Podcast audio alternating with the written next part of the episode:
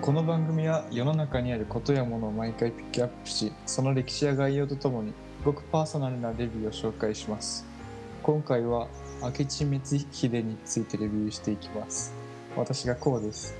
私がオツです。お願いしまよすろしくお願いします。じゃあおつさんからのトピックですね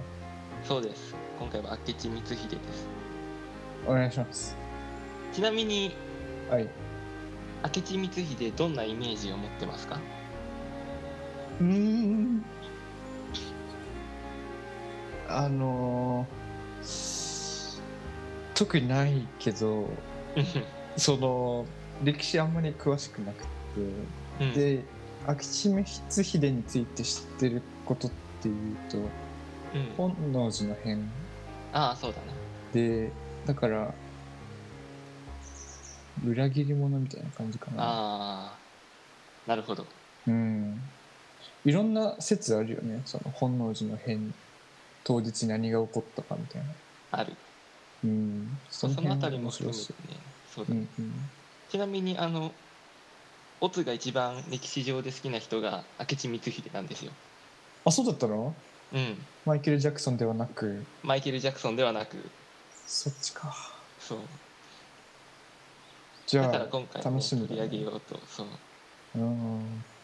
もしこういう歴史会が好評だったら今後もやっていこうかなと、好きなものをどんどん言っていく話になるだけだけどいいね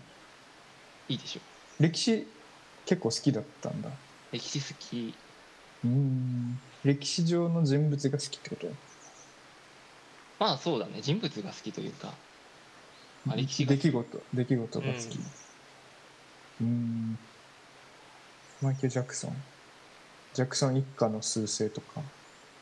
もう好き好きかな好きかもしれないうんうんジャネット・ジャクソンうんはいじゃあお願いしますやりましょうかはい明智光秀裏切り者のイメージっていう話あったけどうんまあ多分世間一般そういうイメージだと思うんだよねうんうんただそれを聞き今回聞き終わった後にちょっとイメージが変わるかもしれないおそんいな話をしていきましょう楽しみ、うん、まずまあ戦国時代の話明智光秀戦国時代に生きた人大体1570年代から1581年2年かなまで活躍したうん、うん、人ですはい大体戦国時代のイメージでわかるあの要は織田信長とかの時代だけどなんとなくわかるかな、うん尾張の国とかねああそうそうそうそうそううんうんいいねおいじゃあ早速入っていこうと思うんだけどうんまず明智光秀出自については分かってません詳しいことはええそうなんだただあの明智光秀の家紋として桔梗が使われるのでうんで桔梗って時源氏の象徴というか家紋なんだよね桔梗そう花うん花の名桔前桔梗門桔梗って花ああこういうのあるんだうんそうだからおそらく美濃今の岐阜県ぐらいの出身じゃないかと言われているうんあるいは、まあ、今の近江の国なので今の滋賀県うんの出身かもっていう説もあるんだけど、うんうんまあ、大体あの辺でほほとんど岐阜の生まれだと思われるうんそうなんだねそうで、まあ、明らかではない岐阜県らへんじゃないか岐阜県ら辺で生まれたあの戦国時代だとあの辺が日本の中心と考えられてるからね中心というかあそこを抑えたものが京都を抑えるみたいな結構重要な位置づけな場所でした関ヶ原って道路辺だあれ岐阜あれ岐阜かうんああそうなんだ、後々そう織田信長も岐阜城作るけどそれもやっぱり岐阜っていうのが地理的に大事だったからなんだけど岐阜城うん織田信長って言ったうんあーなんか愛知県あたりにでっかい作んなかっ安土城は滋た賀安県、土滋賀県かうん、あれも大事ってことね大事おーちなみに岐阜っていう名前は織田信長がつけたって言われてるからねええそうなんだそう岐阜って漢字ってさうん岐阜県でしか使わなくね確かにうんあれ中国の何か中国のうん縁起のいい文字とかおをー由来として岐阜ってつけてるよく知ってるねあの歴史好きなんですねすごいなで明智光秀の話に戻ると、うんまあ、岐阜の生まれと言われていてうん斎、藤道さんに仕えていたと言われているけど仕えてないかもしれないとも言われている斎藤道さん、うんうん、その人も武将だったってこととも言われてるしそうじゃないかもしれない、うん美濃のマムシと呼ばれた斎藤道さんだけどうんうんえー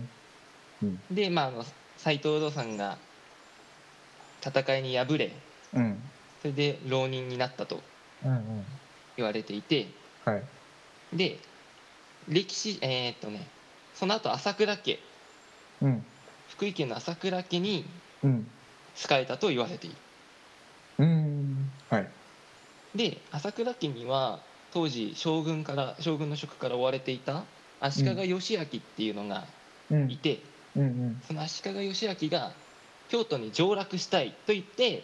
うんうんその上洛の手助けに織田信長を頼るんだよねはい上洛ってわかるあんまりわからないあ京都に入るってことなんだけどうん上洛って、うんただあの京都に観光に行きますとかいう話ではなくてうんもう当時は別々の国みたいな感じだからあああの近江の国とか視察みたいな山城の国とかうん視察というか山城の国だから通るって言っても簡単に通してくれるんじゃなくて、要は敵をななぎ倒しながら進んでいかないといけないのねあそこまでああ別の国だから敵対してるんだ基本的にそう基本的にそっかうんだから織田信長を頼って武力で通って京都に旗を上げようと将軍ここにありって言い言いたいから織田信長を頼った、足利義昭がああちょっと頭が平和をボケしてました そっかうんでその時に明智光秀はうん足利義昭のし側近としてうんほぼ初めて歴史に名を表してくる、はいうんうんなのでこの時点では足利義昭の部下はいわかりましたでこれで織田信長と一緒に上洛をしようとするからここで織田家とのつながりが生まれる、うんなるほどね、うん、で明智光秀って非常に優秀なんですねおおーそれは優秀頭も良ければうん武力としても強いもうーんうどっちもできる文武両道お皿を洗うのも早いお皿を洗うかどうかわかんないけどお皿が優秀だ優秀だねそうすごく優秀だったのでうんあの足利義昭の部下ではあったんだけどうん織田信長からも能力を買われてうんうーん結果的に足利義昭の部下でもありうん織田信長の部下でもあるっていうような状態になるうーんあれちょっと基本的な情報かもしれないけどうん織田信長は明智光秀の年上だよね年上ああおげおげはいそれもいろいろ説があってうん亡くなったのが要は本能寺の変だから1582年かなうんちょっと調べるねうん82年だと思うんだけどうん1982年の時にうん55歳だった説もあればうん67歳だった説もあるんだけど、だいぶ違うねうんまあ、あの生まれがはっきりしてないから年齢もあんまりはっきりしてない織田信長はあー本当だねはっきりしてないんだねそうまあうん年上ではあった、うんうんうんうんわかりましたはいでどっちの部下でもあるって状態だったって話までしてうんじゃあなんで織田信長がそんなに明智光秀のことをうん重用したかっていうとはい。あの織田信長って尾張の出身うん、で終わりの出身。うん。要は田舎大名みたいな感じだったんだよねで、田舎者、はいはい。うんうんうん。その部下の、まあ、豊臣秀吉その当時は、えー木下藤吉郎かなうんもうもうあのでもわからない農民の出身とか言われてるからうん。うん。そういう京都に入る時の京都の格式高い礼儀作法とか、うん。そういうのほとんど分かってないんだよねはいはいはい。でも一方で明智光秀は将軍の側近とかだったこともあってそういった礼儀作法とかに非常に明るかったから、はいはい。朝廷との交渉とかうん。いろいろやりやすかったんだよね、うー明ん。智光秀にやってもらえば無事収まるみたいな感じで、面白いね。うん、そうだからそういった風にしてう。うん。明智光秀がどんどん織田家の中で立場を強くしていったのうーん。じゃあ明智し明智光秀がいなかったらうん織田信長はそうやって外交するのに苦労したってこそうとだと思うそうだねうんうでえっ、ともうここからちょっとざっくりになるけどうん信長と足利義昭がどんどん対立していくんだよねその後うん最初は手を取ってたんだけど、織田信長はあの足利義昭っていうのを利用して京都に入りたかっただけだからはい、うん別に足利義昭を偉くしようと思ってるわけじゃないからうんどんどん決まりとかを作って縛りつけるんだよね将軍をこういうことしちゃダメ、こういうことしちゃダメとか言ってうんうんだからどんどん対立していったんだけどうんその時に明智光秀はどっちの部下でもあったからうんどっちにつくかを選ばなきゃいけないんだよねうんその時に織田信長につくことを決めたのうんそうだ,、だからその時点で織田信長の家臣になったうんははいいうんうんうんわかりましたで、えー、とその後どんどん平定を進めていくというか戦っていくんだけどうん例えばえっ、とね金ヶ崎の戦い金ヶ崎かなの戦いっていうのが福井県であってうんえっ、と越前朝倉を攻め滅ぼそうと織田信長が攻めていったんだよねうんうんでえっ、とまたどんどん細かい話になっていくけどうんその越前朝倉要は京京都の方からうん福井の方に攻めていこうとしたわけだけどうん背後に滋賀県があってうんそこに浅井長政っていう武将がいたんだよねうんはいそこが攻めてきたらうん挟み撃ちになっちゃうじゃんそうだねでも浅井長政には信長の妹を嫁がせてたんだよねうんうんうん関係だったの浅井と織田はうんうんだから後ろから攻めてこないと思ってうん遠慮なく朝倉のところに攻めてきたんだけどうんなんと浅井長政が裏切るんだよねおおで挟み撃ちになって、ーうん織田信長は命からがら京都に逃げ帰るうーんその時にしんがりうんしんがりってわかるわかるひらがなでしんがりえーっと違うああじゃあわかんないひらがなでしんがりだったらわかるしんがりなんか聞いたことあるけどしんがりはうんしんがりの思想とかあるけどしんがそうなのうんしんがりっていうのはあの逃げ帰る時に最後尾を守るあ人、あフォフォロワーシップだよねあごめんなさいなんでもないですあの最後尾をうそんしんがりの思想っていう本があってあそうなのなんかちょっとて哲学書なんだけどでも同じなんじゃないのそういうそうだよねなんかこれのこれ全く関係ないけどそううんフォロワーシップの話リーダーリーダーシップではなくうんフォロワーシップも同じぐらい大事にしよあでも結局同じかもしれない要はしんがりってううん逃げる時の味方の最後尾を守るだからうーん下がりながら戦っていくから一番危ないところなんだよねなるほどねお尻をずっとそ開うそけうそてういることだよねうんは逃げながらだから追ってくる敵をなぎ払いながら帰っていく役目いはいはい一番死ぬ確率が高いんだけどうんそこの越前朝倉から織田信長が逃げる時にうんしんがりを務めていたのがうん明智光秀とうん豊臣秀吉って言われてるおおーはいはいはいいいだからそのしんがりがやってくれたからこそもしかしたら織田信長は生きていたのかもしれないうんじゃあその段階では、明智光秀はまだ織田信長にすごい従順だったんだね、あ全然従順うん、この後一番最後まで最後の方で話すけどうん一番信頼されていた部下なはずうーんは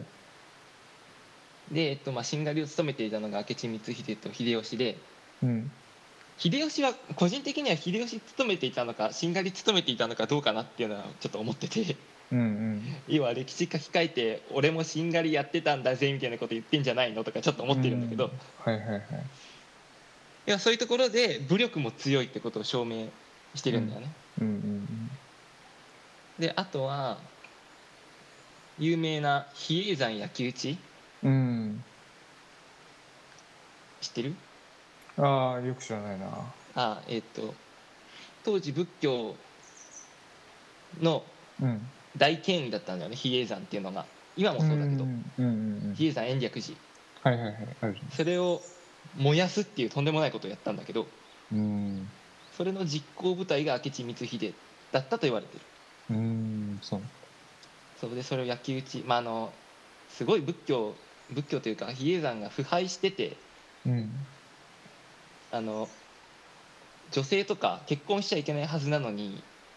比叡山すごい女性がいたりとかあそういう腐敗あーそうすごい腐敗しててうんだから焼き討ちするのもまあ気持ちとして分からなくはないというかなんだけどうん実行部隊としてうん比叡山焼き討ちを行ってるうんうんはいでまあうんそういったこととかも認められてちょっと順番どうか分からないけどうんうんあの織田家臣の中で一番最初に城を作っていいよって言われたのが明智光秀うんそうねそれで気づいたのが、えー、と琵琶湖の西に坂本城っていうのを気づいたのうんはい今もうちょっとだけ残ってる石垣がほんのちょっとだけうんそうね坂本城はあの水の上に立つお城ってことですごい綺麗だったって言われてるあすごいね多分今残ってれば多分超絶景スポットだったと思うよ本当だすごいねそう残ってないんだけどねイメージとか復元図とかうねんいろいろ見れるねそう見ると面白い、面白い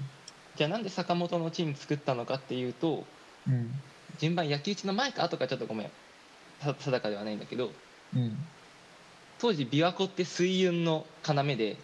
琵琶湖を船を通していろんな物資を運んでたんだけどうんうん坂本城は琵琶湖の西側にあってはいそのさらに西に比叡山延暦寺があったのでうんその間に坂本城を建っていることでうん比叡山延暦寺とうん琵琶湖の水運を途絶しようとしたんだよね、おおだからそこに坂本城を建ててる うんなるほどねでまあ後々の話だけど琵琶湖の周りに安土城とかうんあとは秀吉の長浜城とかうんうんいろいろ建っていくので琵琶湖っていうのは要だったんだけど水運っていうのは物流ってことかな物流基本的にああは食べ物とかいはいはいなるほどじゃあ結構大事だねそうその飲み水とかではなく物流ってことねまあ飲み水もあったかもしれないけどまあそうかうん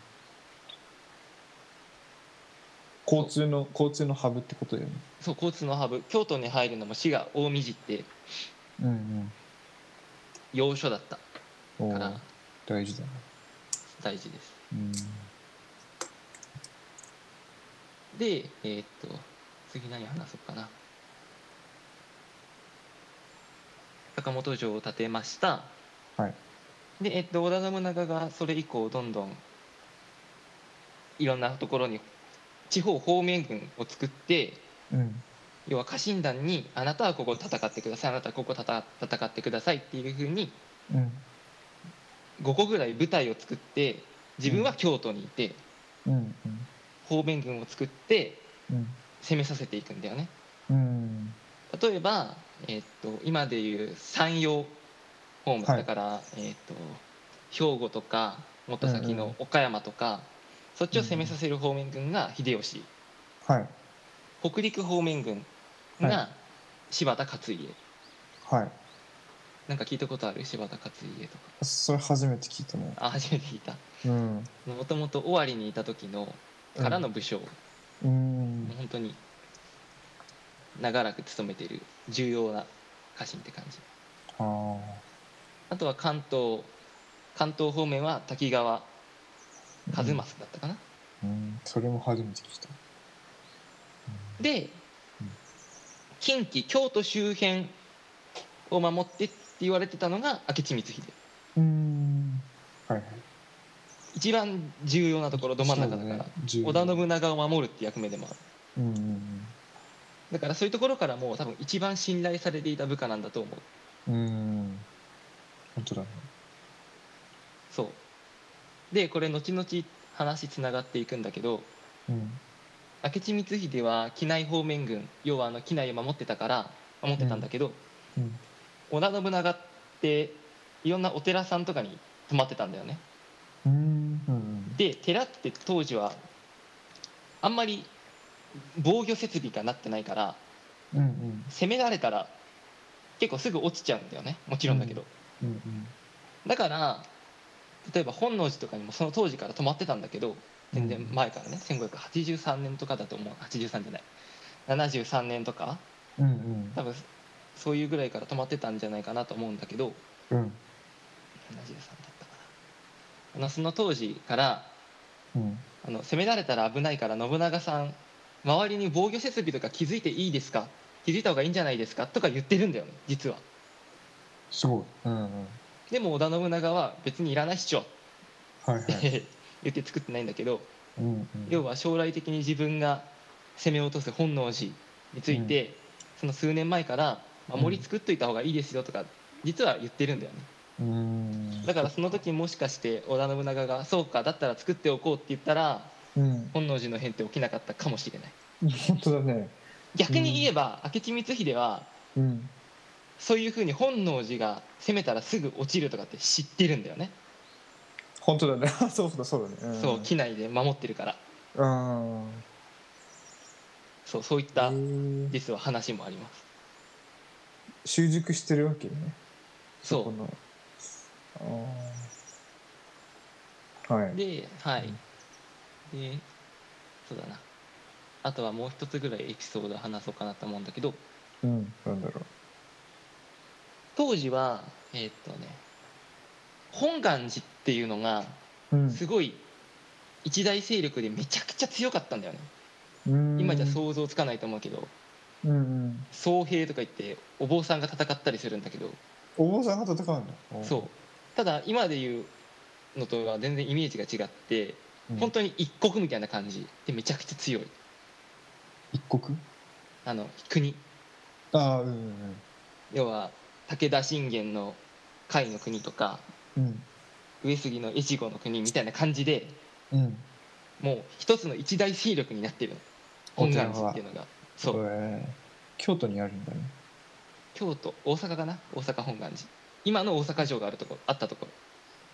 今の大阪城あはそうもともと本願寺があったところに建ててるからあ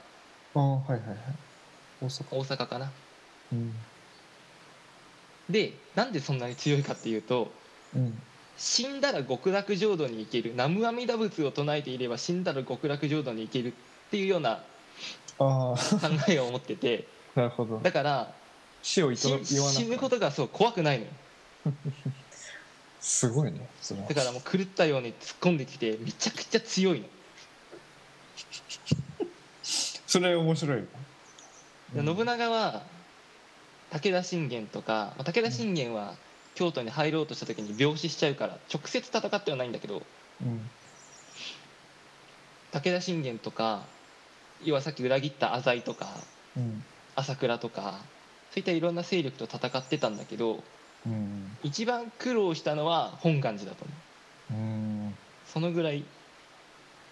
強かった死を厭わないわけだからねそうそりゃ恐怖だよでうんその本願寺をまあ要は攻め滅ぼそうとするんだけどうん長島一向一揆とか三重の方で戦ったりとかするんだけどうん要はあの大阪本願寺の本領に攻め込む時、うんえっと、天王寺の戦いっていうのがあってうん天王寺って、えっと、本願寺から近いんだけどうん要はあのいろんなところから包囲してどんどん攻めていく時の一つの戦い天王寺の戦いっていうのがあったんだけど、うんその天王寺に明智光秀が詰めていたんだよね。はいでそこから攻めようとしたんだけど本願寺からすごい攻撃を受けてうん明智光秀の詰めてる天王寺がうん落ちそうになるの、もうやられそうになるの、うんうん明智光秀が殺されそうにななるんだけどはいその時織田信長がいち早く助けに行くで織田信長が先陣を切って助けに行ったんだけどうん織田信長が先陣を切って助けに戦った戦いってうん2つしかないって言われててうんうん1つは桶狭間の戦いうんうんあのもう尾張の序盤で今川義元から戦わないといけなかった時にうん確かまあ1万5,000対1,000とかうんうん1,000がもちろん織田信長だけどうんそういったもう絶対絶命のピンチで勝った戦いが桶狭間の戦いうんそれはもう先陣を切って戦ったと言われているうんでもう一つがもう天下統一も近い近かった天王寺の戦い今言った話そううんそこまでして明智光秀を救いたかったんだと思ううんその時に足に鉄砲を受けて怪我してるんだよね織田信長そうドラマを感じますそうもうあそれこまでして戦いたかっうんたあ救いたかったんじゃないかなと思う大事だからこれまで自分の外交とかを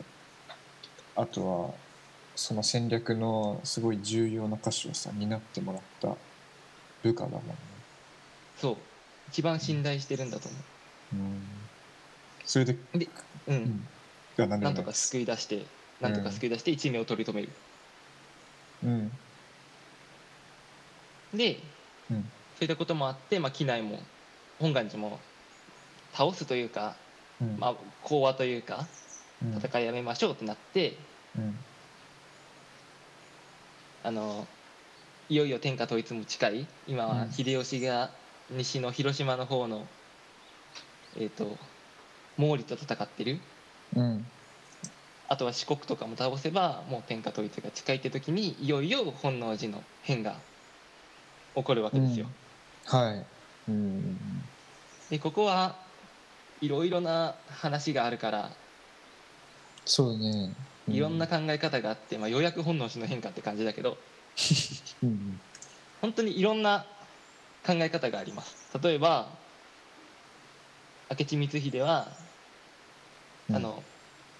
畿内方面軍京都とか守ってたのにもういろいろすごい酷使されてたんだよねうん和歌山の方で戦いあるから行ってきてとかうんやっと帰ってきたと思ったらちょっと三重の方で戦ってきてとかうんうんでやっと帰ってこられたと思ったらちょっと北陸の方行ってきてとかすんごい酷使されてたから有能すぎて、うんうん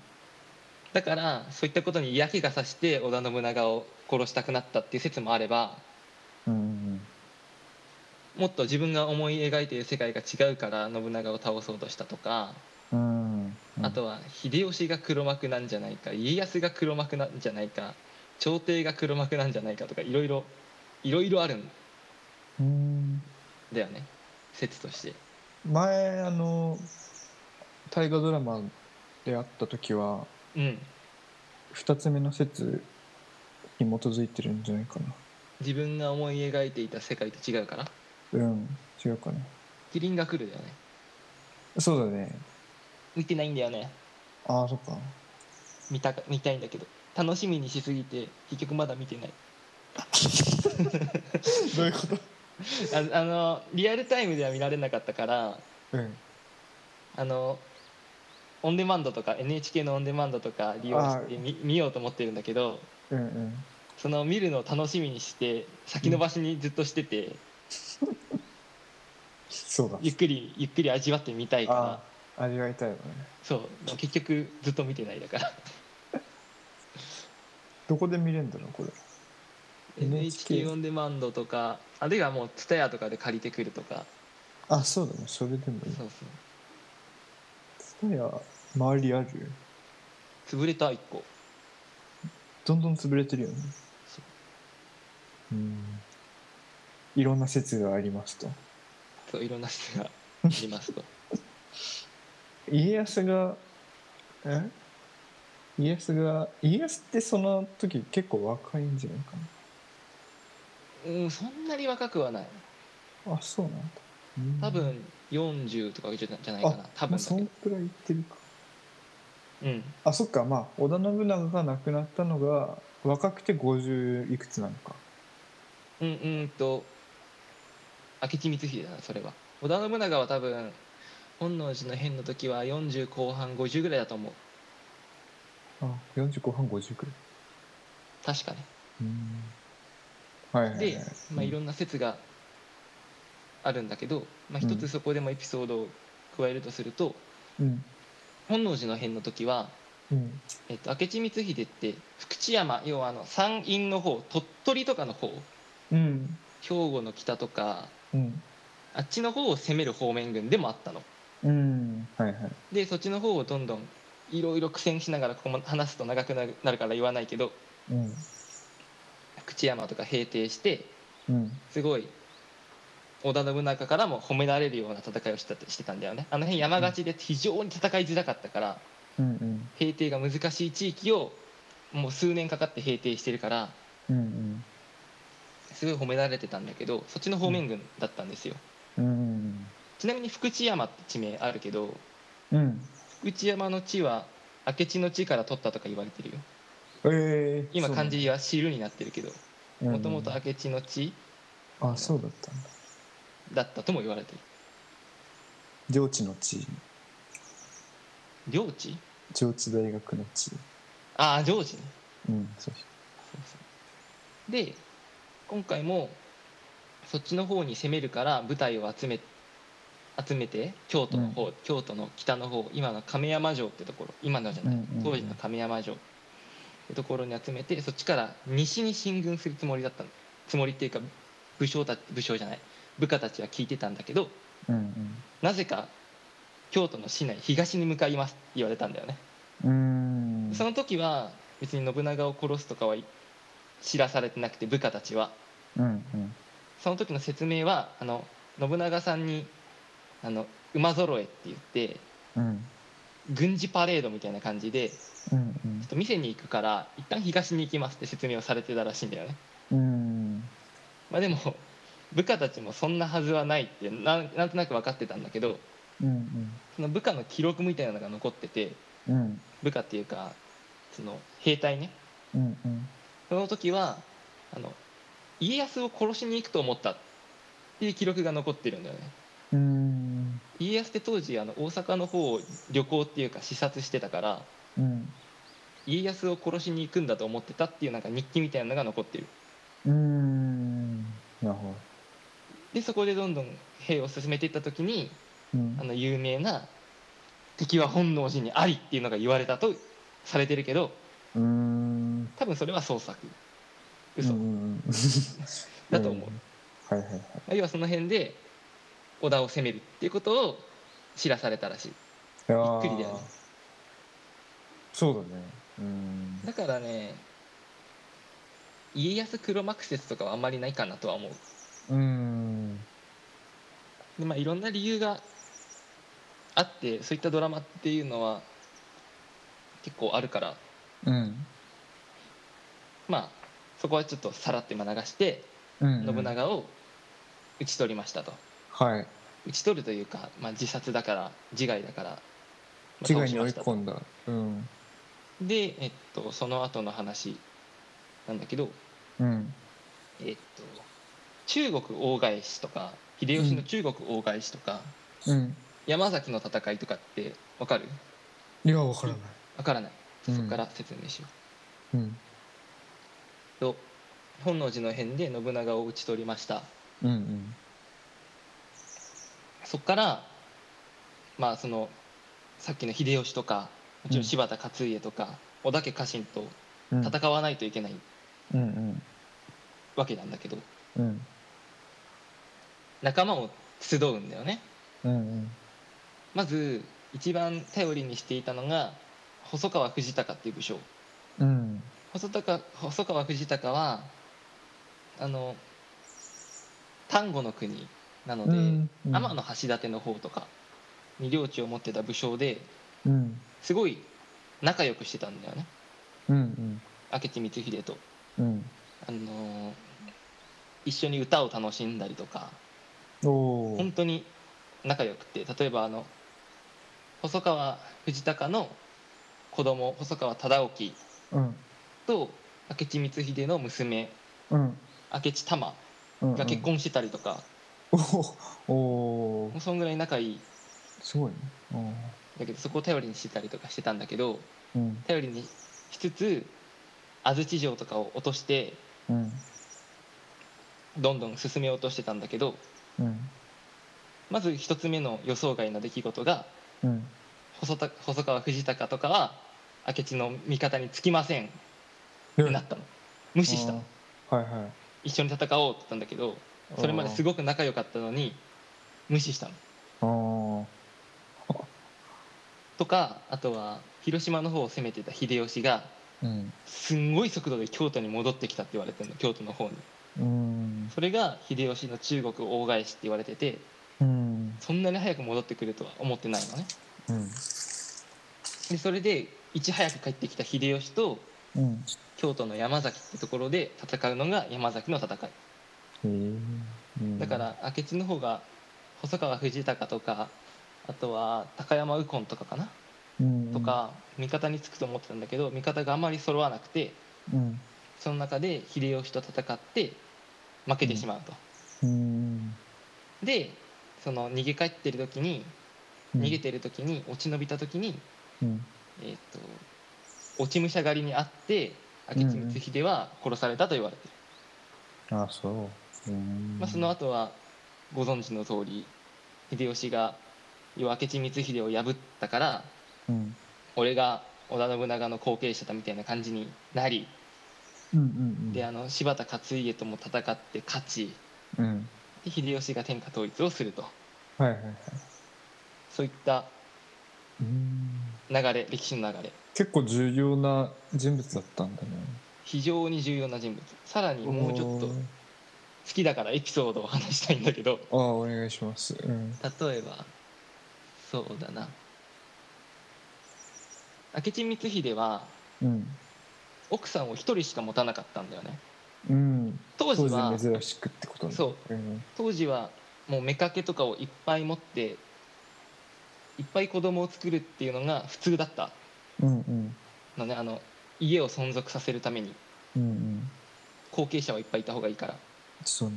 うん、だから織田信長なんかはすごい子供がいっぱいいてうんあの織田信長の名前をつけるエピソードで面白いのがあってうんうんどんどん赤ちゃんが生まれて最初はちゃんとした名前つけてたんだよねうんだけど多分子供がまあ9人とか10人とかできてうん名前をつけるのが多分面倒くさくなったんうんうんだと思うんだよねなんか名前名前が適当になっていってうんあの顔が奇妙だから「奇妙丸」とか名前をつけたりと かあうんとすごい最終的に名前を「人」とかにしたりとか 結構面白いんだけど、いいねまあ、そんな感じで、まあ、子供をいっぱい作るっていうのが当時の常識ではあったんだけど芸名みたいね明智光秀はうあんの一人しか奥さん持たなかったうんひろ子って言われてるんだけどはいはいあの最初は出自がわからないって言ったじゃんうんそういう当時からもうどど貧乏だった時から一緒にいてうんその奥さんは自分の髪を売ったりしてお金い稼いでたりとかもしてるぐらいもうんうんずっと一緒にいたからうん奥さんはもう一人以外いらないって言ってずっと一人だったうんでその娘がうん明智玉うんでこれが細川忠興と結婚するんだけどうんその明智玉は、まあ、これ余談だけどうんあのキリスト教にうん共感してうんキリシタンになってうん名前を明智ガラシャにかばってうんで細川忠興が、えーとまたこれも長くなるけど細川忠興が将来戦った時にうん明智ガラシャが人質にされちゃうからうんでも明智ガラシャは私が忠興夫の邪魔になるんだったらうん私は自分で死にますって言ってえうん迷惑をかけないようにってことでうんうんで自殺したりするんだよねあらあーそういうなんだろう献身的な姿が認められてすごいキリキリスト教の中で称えられるというかうんすごい立派な人だって表彰みたいなことがされてたりするうんうんそうなんだねそうそういったエピソードがあったりとかうんあとはエピソードはもう一個ぐらいかなあとは「愛宕百院」っていうエピソードがあってうんもしかしたらこれも作り話かもしれないんだけどうんうん本能寺を攻める前に明智光秀はすごい文化人でもあったから、おーおいあの歌を楽しんでたんだよね歌っていうのは要は和歌とかだけど、うん和歌そうそう和歌、まあ、俳句みたいなものうんうんでそれで、えー、と愛宕百院っていうのを京都の愛宕山うにん登ってうん当時の風流人の里村城派かなうん蓮華師うん蓮華って言ってうん五七五を作ってうん次受ける人が七七を作ってみたいな感じでどんどんつなげていって、それを楽しむみたいなうんものがあったんだけどうん明智光秀が第一区うん愛宕百院で担当した時にうん本能寺の変の直前なんだけど、はいはいおーそこで読まれたとされてるのがうん「時は今雨がしたしるさつきかな5月か」うんっていうのを読んだと言われはている、はいこれ別に普通の意味は「時は今」要は「今」現在はうん雨がしたしる、まあ、雨が降ってるうん5月かなさつきかなだからうん5月かなで、まあ、5月だねそうだねって感じなんだけどうんうんこれを裏を取るとはい「時は今」うんさっき一番最初で「時の生まれだ生まれだと思われる」って言ったじゃんうんうんだから「時」は時家のことを指していてあ二重そうなってるんだおー「時家は今うん雨がした汁はうん雨っていうのは天雨、うんうんうん甘うんで下汁っていうのはうん下下ね普通うのんうん下で汁で汁うん脳ね汁はいはいはいうんで天下が汁うんおおじゃあ天下を時家は今うん天下を取り戻るみたいな親しめる要は天下を知らせるうん天下になることを知らせるうん5月なんだおおーいいね織田信長を倒すんだっ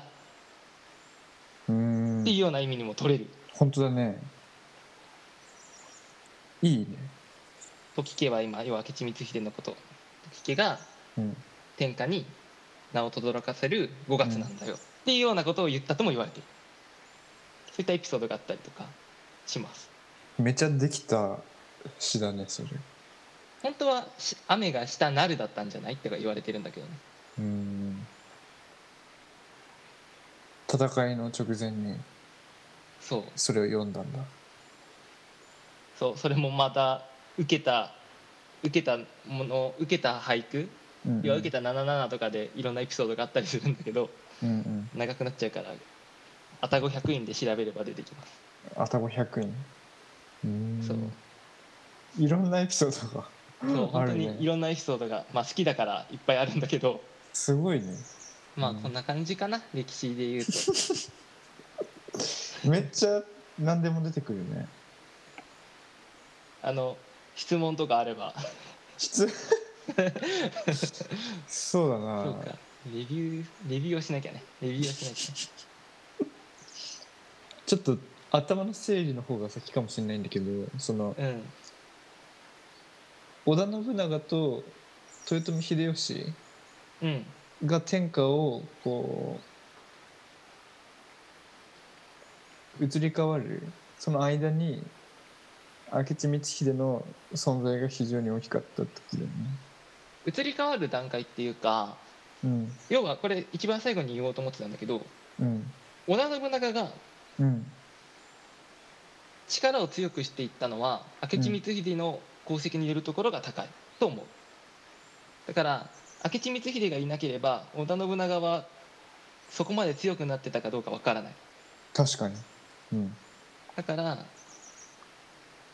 そのせあ政治にしろ戦力にしろね。そううん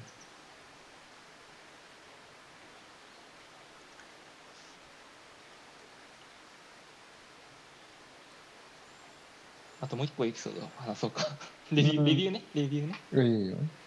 明智光秀はあの山崎の戦いで秀吉に負けたりしたんだけどうん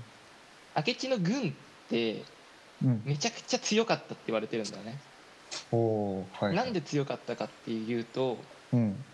明智光秀はうんあの仲間同士の信頼がすごく高かったから団結してたって言われてるの、明智軍ってうんはい。だから仲間同士で裏切ったりとか全然ないから意思疎通がすごくて一致団結してたからうん織田家中の中で一番強いのは明智軍だと言われてたの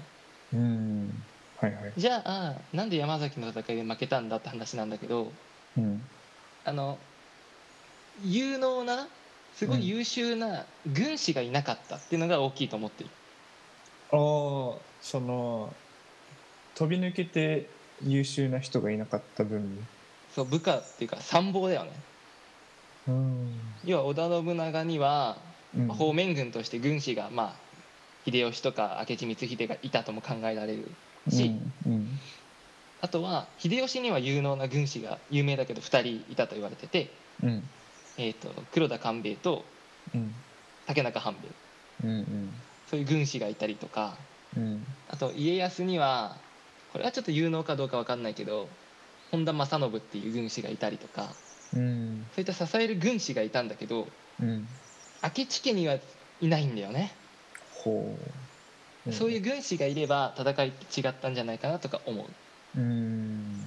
あの山崎の戦いで秀吉に味方する武将が多かったって言われてんだけどうんそれはあの情報戦でうん実は信長様はあの本能寺から逃げてまだ生きてますっていうフェイクニュース流したりしてるんだよねそうするとさ明智に味方するのってやりづらいじゃんそうだね信長生きてるんだったらもし今明智に味方したら信長に殺されちゃうじゃんとか確かにね思ったりとかそういうフェイクニュースとかがとてつもなく秀吉はうまいへえいいでも明智はそういうのいないんだよねうん支える軍師が、うんうん賢いよね秀吉賢いね滋賀県の是々に今逃げて生きてますとか完全に嘘なんだけど、うんうん言ったりとかしてる秀吉いいねフェイクニュ 秀ース吉はあのずる賢いというか悪く言えばねそうええなんか戦国武将のっていうか戦国時代の話にうん僕それまで全然知らなかったんだけどていうか、うん基本的なイベントしか知らなかったんだけどこうんうやって細かく聞くと結構政治の話だよねめちゃくちゃ面白いようんドラマがあるよねうんあの教科書とかで習うとさうん例えばさっき言ったえーっと朝倉に攻めた時に浅井が裏切ってうん挟み撃ちにされて命からがら逃げ帰ったとかいう話、うんうん教科書的に言うとあの朝倉浅井連合軍を打ち破りましたみたいな感じで終わっちゃうのよはいはいはいそうだよねあのほ本当は中はあの命からがら逃げ帰った後にうんもう一回浅井朝倉連合軍をに戦いに行ってそこで倒してうんっていうような経緯があったりとかうんあとはその話の中にあの浅井の奥さんがうんお市の方っていう信長の妹なんだけどさっき言った通りね、うんでも信長が挟み撃ちにされちゃうことをうん知ってたからうん要は浅井の横にいるからねうんでもそれをほらお兄様危ないから逃げてくださいって直接手紙を出すわけにはいかないじゃん一応浅井の奥さんだから、うんうんだから小豆袋にうんの上と下をどっちも縛ったものを信長に届けたって言われてるの、うんうんどういうことかっていうと、まあ、うん小豆袋なんか袋は別に上だけ縛ればいいじゃん紐を切って、うんうんそれで届ければいいんだけどうん上下ともに縛ってるってことはうん挟み撃ちにされるよってことを示してるのそういった暗号うんを信長に伝えるためにうん上と下どっちも縛った小豆袋を届けたとか言われてたりとかかわそそういれったエピソードがあったりとか気づくかないや気づくんだよあの有能だからああすごいね僕そういったエピソードははさ、何も気づそう教科書には絶対載らないんだけどうんうんそういったものをね知ると面白いんですよ面白いそれ僕気づかないななんでまあ気づいたかどうかどうかわかんないけどねあの作り話かもしれい、ないし、うん気づくそれボツいさやん気づかないなんでってなんないなんかどっちも縛ってるやん紐おおみたいなねうん紐そうだよね紐多くね下いらなくねみたいな舌いらなくねって言っちゃうか紐もったいなくねとか ちゃうかもうーん面そんな感じでね面白いんですよ白いね徳川それで、えー、秀吉から家康に移り変わりうん徳川家の時代が続きうん秀吉時代が終わるってことねうんちょっと一気に過ぎたけど一気に200 250年ぐらい飛ん だうん戦国時代だよねそのまだえっ、と秀吉がいる時代は安土桃山だっけうんそれ戦国とは別なのかまあ戦国の中の一部ではあるかなああ W はあるのかそれ家康の時代うん、家康の時代が江戸時代ってことだよねそうああそっかじゃあ明智光秀が本能寺に襲った時代っていうのは本当に時代の転換期だよねそう一大事一大事ではあるんだけどうんこれも個人的な意見なんだけどうん最後に言おうかなとこれも思ってたんだけどおあおのうん明智光秀っていうとうんもう直結で本能寺の変にそうだねうんなることが多いんだけどうん当時って裏切りは普通だからほうあの、はい本能寺の変をちょっと大きく捉えすぎっていうかそれしか見てなくてはいはいそれ以前の明智光秀の功績うんうんうんとかが、あの無視されてる気がするんだよね。なるほどねそれはちょっと違う、違うっていうかそそんなに本能寺の変っていうのを大きく捉えすぎないでうんもっとフラットに明智光秀がやったことのただの一個の要素としてうん見てほしいなって思う、わかりましたうん信長がそう力をつけていったのは確実に明智光秀の力がなければできなかったことうんなんだよね、文武両道であと鉄砲の名人とか言われてたりとかあそうなんだするんだけど本当に何でもできるんだねそうあとはすごく優しかったとも言われててえあの福知山に残っているお祭りとかでも歌われる、うんえー、と歌かなんかにうんあの光秀公を称えるような歌詞が残ってたりとかええ領民にももうちゃんと優しく話しかけるような一面もあったりとかすごく慕われてたとも言われてるめっちゃいいねそうだからそういったところを本能寺の変っていう一つのイベントだけにとらわれて見えないっていうのはうんちょっともったいないかなって思うあー交渉力もあり何でもできる本当にまあ戦なんだろう戦闘能力も高くて文武両道で頭も良くて歌も読めてそうやさおだってそうあらー 参っでちゃうな奥さんは一人しかいないうんもう一人を愛してるひろこひろこひろこ多分戦国時代のうん有能な能力高い順に並べた時にトップ3には入ると思う、おおもうそのぐらい有能あと誰が候補に上がりそうまあもうそれは難しいね難しい超難しい、家康とかじゃない家康はねどうかなえその情報戦に持ち込むのは面白くない家康がそうそう持ち込むっていうか織田信長生きてるんじゃねみたいなあそれ秀吉あ秀吉かそれは秀吉あ失礼しました秀吉でしたうん誰が候補になりそう、ああ候補になるのはもちろん織田信長でしょうんあとはちょっと戻るけど時代戻るけど毛利元就とかはあはいはいあとはあと戦いの戦いの天才で言えば真田昌幸とかうーんあとは いっぱい出てくるけどあとはこれは個人的に好きなのはうん直江兼続とかうーんまあいろいろいますね そうだね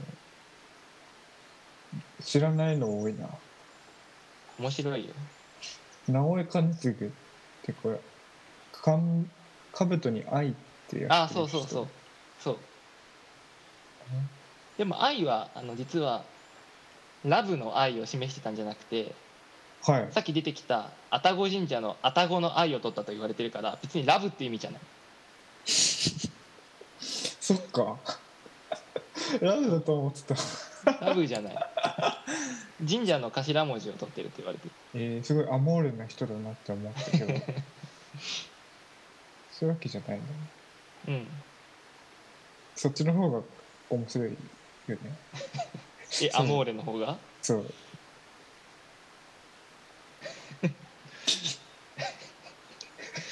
頭にそうアモール掲げてるのよくない戦いの中ではあんなに重いのにねそうそうそうだよね重いよねまあ直接戦わないけどねそんな偉い人はねああ椅子に座ってねそうだから直接戦わないのにうん織田信長が戦ったっていう2つの戦いが桶狭間と天王寺の戦いああ実際に腰を上げて戦い始めたそううん戻るけどねこの頃は椅子があったん ですよご将存知棋であすかのちっちゃい椅子じゃないの畳の上とかにあえっとそのす戦国武将の、んまあ、頭が座れるような椅子がこの頃存在してたんだよねそうだねうんご存知ですか 椅子の会ねそう椅子とか椅子の会ね思い出したうーん僕歴史上の人物って言われるとうん戦国武将は結構最後の方に思い浮かぶからうん今回新鮮だったねああちなみに歴史上の人物で好きな人はって言われたら誰 それ鴨の長明だねああ鴨の長明なのうん北条記のそうそう北条記のすごいね元祖ミニマリス トいいよねすごいね歴史上の人物誰が一番好き鴨の長明ですあんまりいない気がするよじゃあ僕今度やろう か顔の長明会いいんじゃないうんちょっと今話し出すと本当にそれそれになっちゃうからやめとこう あとはなんだろうね歴史上うん思い返すとやっぱ戦った人の方が割合多いのかね、うん歴史上の人物っていうのはさかもねそうだよねだって1800年ぐらいまでずっと戦ってるわけでしょまあざっくりねざっくりざっくりね大きく見れば、うんまあ、もっと言えば1945年まで戦ってるもんね、そうだねうん、それ戦う人ばっかりになるかうん物騒です ねそのもしさうんオツさんがうん戦国時代に生きる農民だとしたらうん明智光秀とか織田信長が好きなんですよって言える自信あるよ言わないとダメだよねうーん逆にああその従順ですよっていうことそうそうそうそういうことねだから好きの意味はちょっと違うよねうんなんかたまにそれ僕感じるんだよだから今もさ、世界各国で結構恐ろしい人いるじゃんうんえそういう人が100年後はこう100年後の学校の教室では「あの人好きなんだよね」とか言われるのかなああどうかな言われる可能性あるよね。まあでも確かにうん明智光秀も、まあさっき福知山ですごいなんだろう尊敬されてる人とか言われてたけど、うんあの福知山城とか作る時にうん農民とかをやっぱり使ってうんうんやってるからうんそういったやっぱり苦労を強いているっていう部分一面も確かにあるのよ、うんはいはいはいそういうところは無視はできないから、うんそういう、要は使われてた人間からしたら、うん明智嫌いって思ってた人もいるかもしれない、うん心の底では、うんうん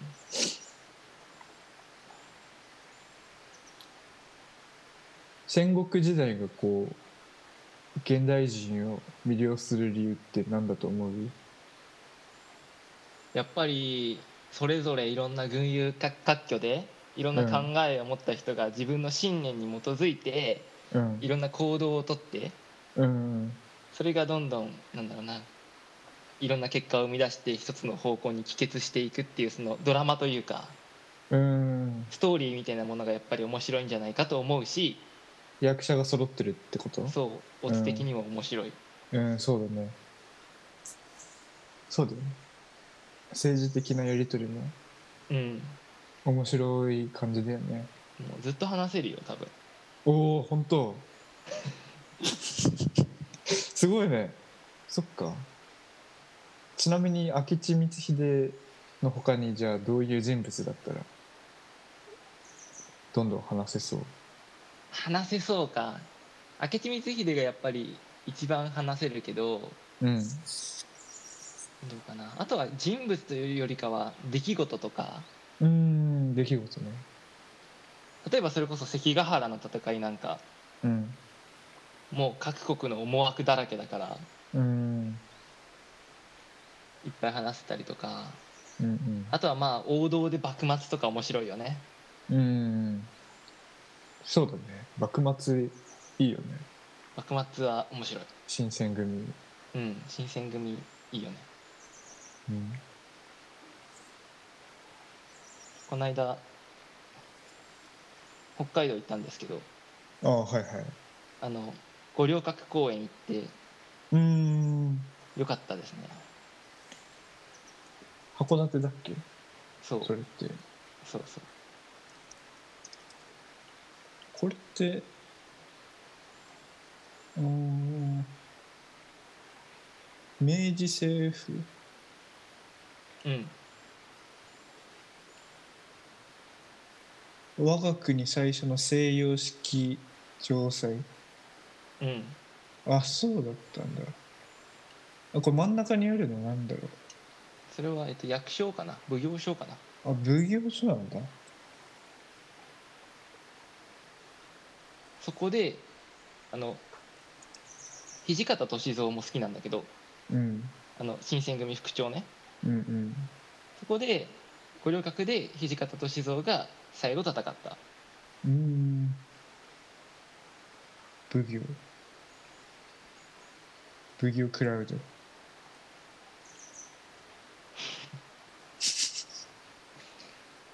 もう話が永遠に続いちゃうからそろそろ終わるか 会計システム奉行クラウドやめるえこの話やめちゃう奉行クラウド会北海道どうだった面白かったよ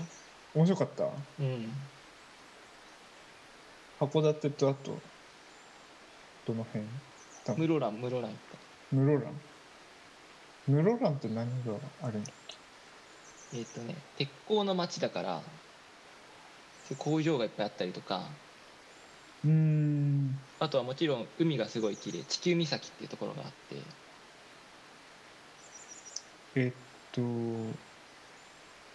南西の方かな北海道のそうそう南西の方函館出っ張ってるじゃん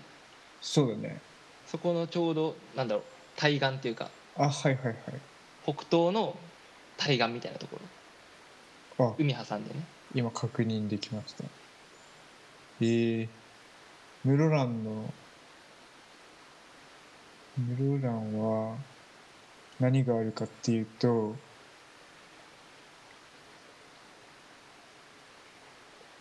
なんだろうねびっくりドンキー東室蘭店とかどこにでもあるよ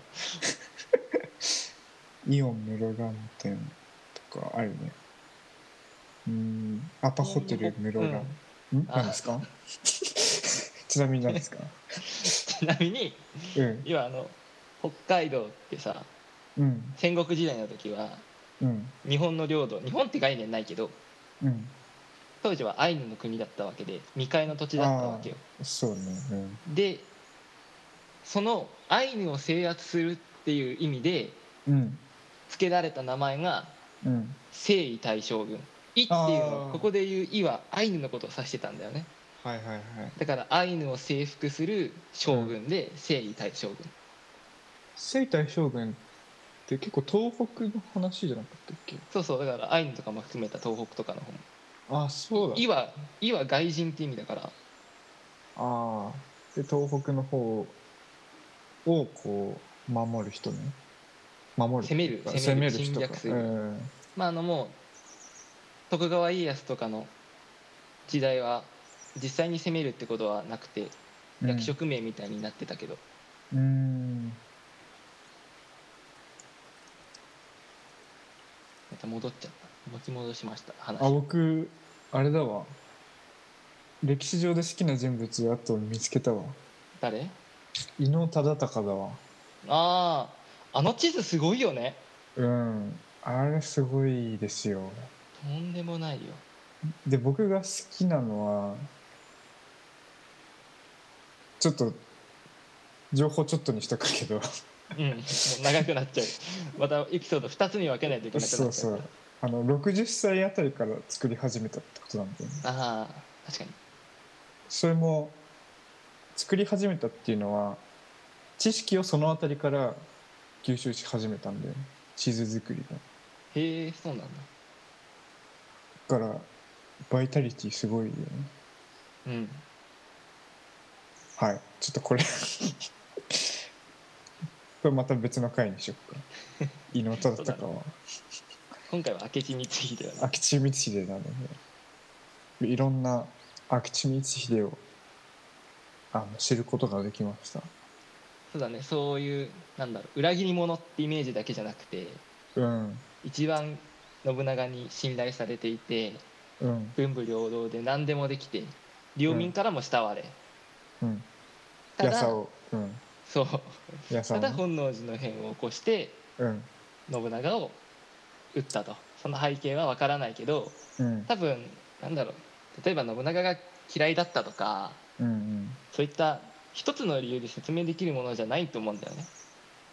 あいーろんないろんなさ、はいはだって行動を起こす時って別に一つの理由があるわけじゃないじゃうん、んいろんなことの積み重ねでこうしようって思うわけじゃうんんだからいろんな要因が重なってそういう行動になったんだと思うから本当だね一つの理由だけを求めるっていうのはちょっとナンセンスなんじゃないかなとは思うナンセンスですね確 かに